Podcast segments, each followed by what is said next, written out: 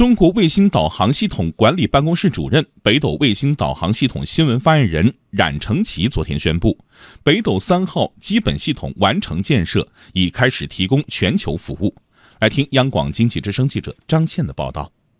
在此，我向大家宣布，北斗三号基本系统。完成建设。昨天，中国卫星导航系统管理办公室主任、北斗卫星导航系统新闻发言人冉晨奇宣布了这个喜讯。这也标志着北斗系统服务范围由区域扩展为全球，北斗系统正式迈入全球时代。北斗系统是中国自主建设、独立运行、与世界其他卫星导航系统兼容共用的全球卫星导航系统，可在全球范围、全天候、全天时为各类用户提供高精度、高可靠的定位、导航、授时服务。在发布会上，冉成奇向大家展示了两张图片。第一张是北斗全球服务可用性示意图，记者看到北斗全球服务可用性均在百分之九十五以上。第二张是全球典型区域北斗星空图，红点代表各区域上空的可视北斗卫星。无论你走到哪里，北斗将始终伴你左右。当前，我国的北斗系统已经得到广泛应用，正在走出国门，惠及世界。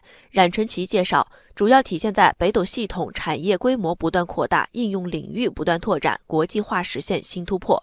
北斗已服务于俄罗斯、缅甸、老挝、柬埔寨、泰国、印度尼西亚、巴基斯坦、科威特、阿尔及利亚、乌干达等国家，收获良好口碑。北斗已加入民航、海事、移动通信等国际组织。国际民航组织批准北斗新机增强服务商标识号和标准时间标识号。国际搜救卫星组织将北斗纳入全球搜救系统计划。说起老百姓身边的北斗服务，发布会上提到，基于北斗的导航服务已被电子商务、移动智能终端制造、位置服务等厂商采用，广泛进入中国大众消费、共享经济和民生领域。例如，在电子商务领域，国内多家电子商务企业的物流货车及配送员应用北斗车载终端和手环，实现了车、人、货信息的实时调度。智能穿戴领域，多款自持北斗系统的手表、手环等智能穿戴设备不断涌。涌现得到广泛应用。冉成奇说，